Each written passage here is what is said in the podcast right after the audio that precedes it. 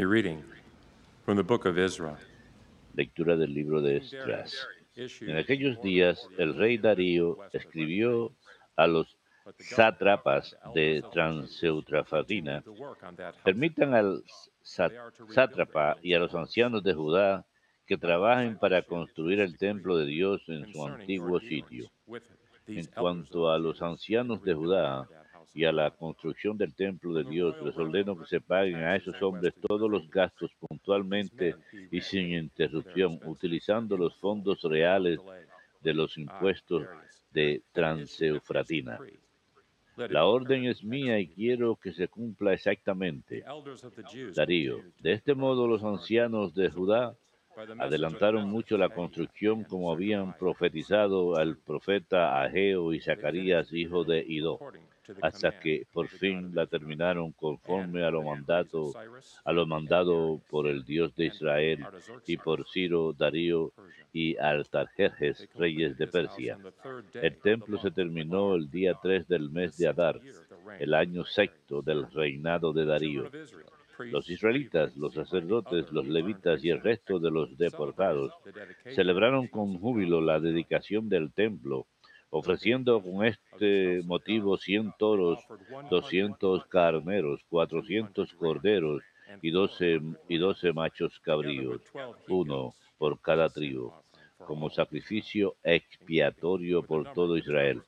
Asignaron a los sacerdotes y a los levitas las categorías y las órdenes que les correspondían en el culto del templo de Jerusalén, como está escrito en la ley de Moisés. Los deportados celebraron la Pascua el día 14 del mes primero. Como los sacerdotes y los levitas se habían purificado a la vez, todos estaban puros e inmolaron la víctima pascual para todos los deportados, para los sacerdotes, sus hermanos y para ellos mismos. The word of the Lord. Palabra de Dios, te alabamos, Señor. Let us go rejoicing. Llenos de alegría, vamos a la casa del Señor. Llenos de alegría, vamos a la casa del Señor. Qué alegría cuando me dijeron, vamos a la casa del Señor. Ya están pisando nuestros pies tus umbrales, Jerusalén. Llenos de alegría, vamos a la casa del Señor. Jerusalén está fundada como ciudad bien compacta. Allá suben las tribus, las tribus del Señor. Llenos de alegría, vamos a la casa del Señor. Según la costumbre de Israel, a celebrar el nombre del Señor. En ella están los tribunales de justicia en el palacio de David. Llenos de alegría, vamos a la casa del Señor.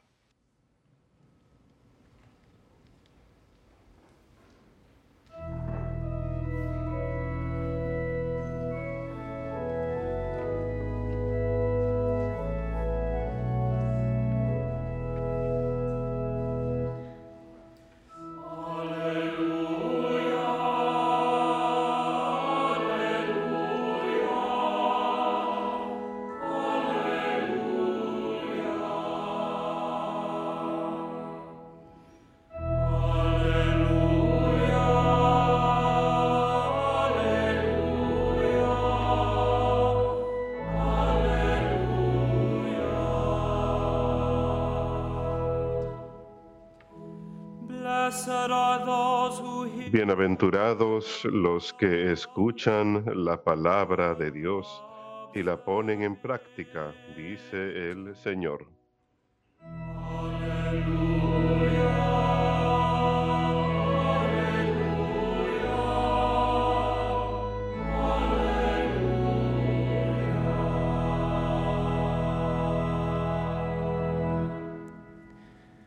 Dominos vobiscum.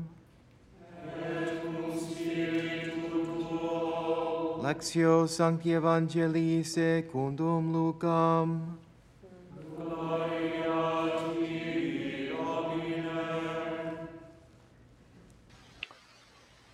The mother of Jesus and his En aquel tiempo vinieron a ver a Jesús su madre y sus hermanos, pero con el gentío, con el gentío no lograban llegar hasta él. Entonces le avisaron, tu madre y tus hermanos están fuera y quieren verte.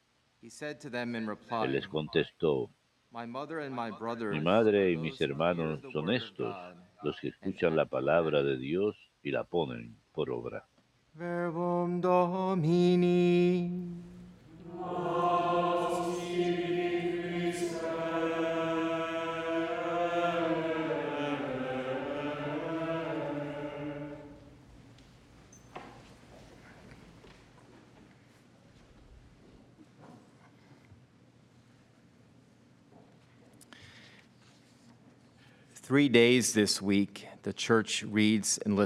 Tres días esta semana la iglesia lee y escucha al profeta Esdras. Los únicos tres días en el ciclo de leccionario de tres años en que la iglesia lee del profeta Esdras.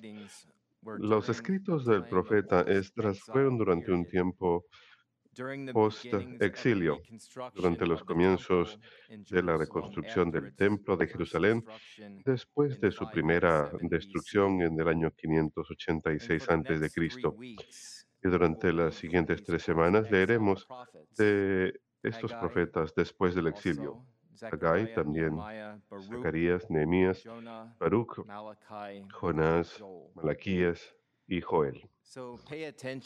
Así que pongan atención durante la primera lectura. Usualmente algunas veces en la primera lectura no ponemos mucha atención porque es del Antiguo Testamento y a veces no es tan claro hacer las conexiones, pero estas son lecturas muy importantes que nos hablan acerca de lo que Dios desea hacer en cada uno de nosotros, That is restoration, o sea, la restauración, el rescate. Incluso cuando las cosas están siendo destruidas, cuando las cosas parecen estar oscuras, es cuando Dios desea obrar más, es cuando Dios obra más. Dios nunca se da por vencido con nosotros. Nosotros nos damos por vencido. Con Dios, pero los profetas nos llaman continuamente a que regresemos a Dios. Cuando nos alejamos de la alianza, cuando le damos la espalda a las leyes del Señor, los profetas nos llaman a que regresemos a la adherencia a la alianza. Y dos cosas que recordar durante estas lecturas. Durante las siguientes par de semanas. Primero que nada, el templo en Jerusalén. El templo es la morada de Dios.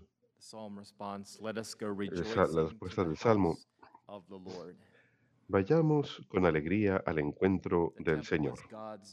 El templo era la morada de Dios entre los hombres. Y es restauración.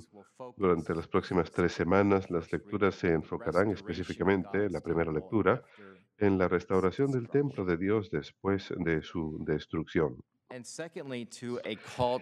Segundo, llamado a una vida nueva, a una santidad de vida, una vida apartada por Dios y todas las cosas de Dios.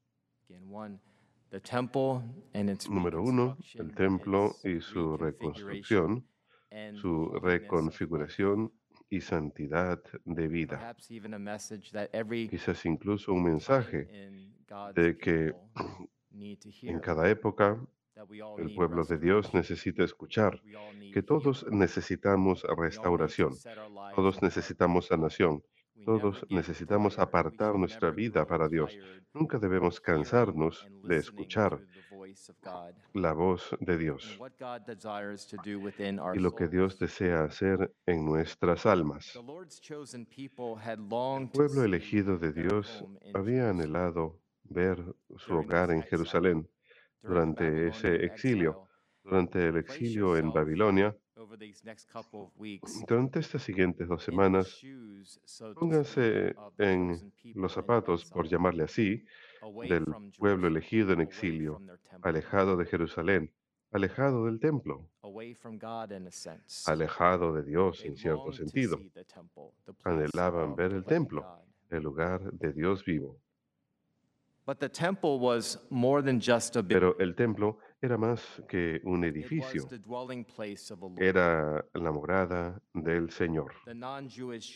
El, reino judío, Ciro, permite que los judíos regresen a su hogar en Jerusalén y les empezó a ayudar a reconstruir. El rey Ciro también estaba comprometido con ayudar al pueblo judío a reconstruir su templo y él animaba a todo el pueblo a que participara, incluso a los no judíos, a que participaran en la reconstrucción del templo,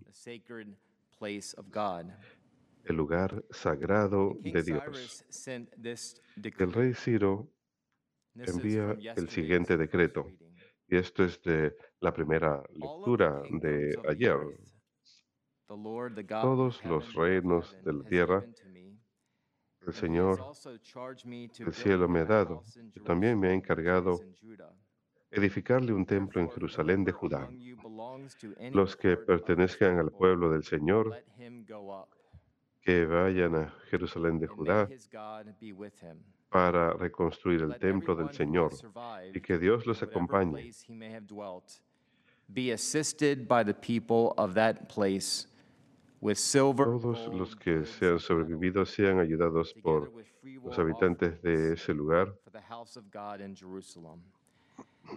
Y que les proporcionen oro, plata, utensilios y ganado, además de las ofrendas que quieran hacer voluntariamente para el templo de Dios. silver, gold, goods, cattle, and with many precious gifts besides all of their Para el templo de Dios que está en Jerusalén.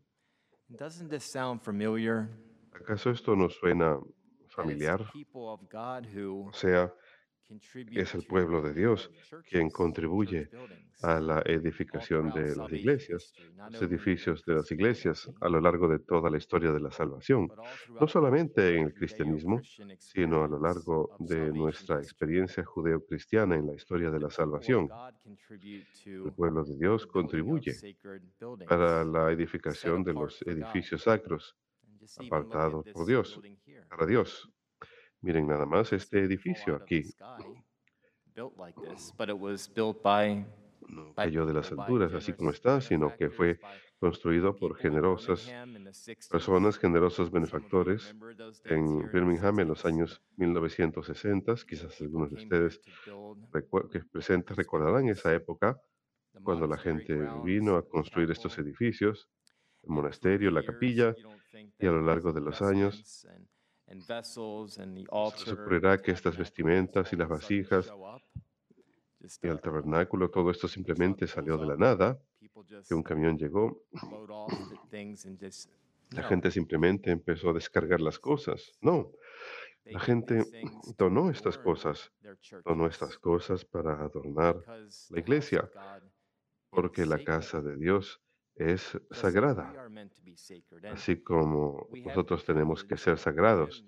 Y tenemos el privilegio, y Jim trabaja aquí todo el día, así que él tiene el privilegio de encargarse de esta capilla, de encargarse de las vasijas, de encargarse de las vestimentas y planchar las vestimentas y cambiar la- house las velas. Todo en la casa de Dios ha de ser sagrado. ¿Y por qué? Eh, su meta es señalar para nosotros que nosotros somos sagrados. Más aún que el altar, más aún que las velas y el tabernáculo, especialmente nosotros, we're de prestar atención a quien está en el tabernáculo, el Señor. Para eso es esta iglesia y cualquier iglesia, ha sido construida como la casa de Dios vivo, especialmente para los cristianos en la Sacratísima Eucaristía. Todo señala hacia su sacrificio en la cruz, el sacrificio que nos es representado en el altar cuando celebramos el santo sacrificio de la misa. Y por eso es que utilizamos las vasijas sagradas. Por eso es que no sencillamente utilizamos cualquier vaso o todo en el altar, pero la meta es que haya sido apartado y debe ser sagrado, porque es utilizado para propósitos sagrados, nuevamente, porque Dios es sagrado y ustedes son sagrados, porque ustedes son hechos santos, son el templo de Dios, son santificados a través de su bautismo y la recepción de los sacramentos. The rebuilding of God's temple La reconstrucción del templo de Dios señala proféticamente hacia el plan de Dios de reunir a todos los pueblos en Cristo. En Jesús, el Hijo de Dios en la encarnación, Jesucristo, es el templo vivo de Dios, el templo al cual todos los pueblos serán llamados, un templo donde todos los pueblos serán restaurados y reedificados. Y en la cruz su cuerpo, el templo de Dios vivo, fue destruido y al tercer día resucitó de entre los muertos. Cuando parecía que todo había sido destruido, así como en la historia de la salvación, todo parecía ser un desastre que había sido destruido. ¿Qué hace Dios? Él reconstruye, Él restaura, Él renueva, Él rescata, Él extiende la mano y levanta. Es exactamente lo que Él quiere hacer a lo largo de toda la historia de la salvación, en la vida mía y la de ustedes, incluso en el tiempo presente. Él quiere restaurar y renovar una y otra vez y otra vez más. Es una gran palabra en la teología, le llamamos, le llamamos recapitulación. Él quiere restaurar. Y nuestra restauración está en Jesucristo, en su resurrección de entre los muertos. Él dijo, cuando yo sea elevado de la tierra, llamaré a todos los pueblos hacia mí.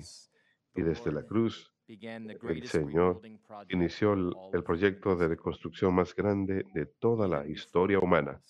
Incluso antes de la cruz, Él comenzó este proyecto, pero en la cruz llegó a su cima. En la música la llamarían como el creciendo, el punto más grande, el creciendo más alto. Cuando uno piensa que todo está perdido, en la cruz Dios quiere reconstruir y en su resurrección su luz entra al mundo. El Evangelio nos señala la importancia acerca de lo que quería decir leer la palabra de Dios, lo que quería decir escuchar la palabra de Dios y meditarla en el corazón. Muchos íconos de la Santísima Virgen María tienen una imagen de una paloma, de hecho, por encima de su oreja e incluso entrando a su oreja, la oreja de la Santísima Virgen. La Santísima Virgen es modelo para la iglesia porque es madre de la iglesia y el primer discípulo, el discípulo más grande del Señor, acerca de lo que sucede cuando escuchamos la palabra de Dios y lo que en realidad debe suceder.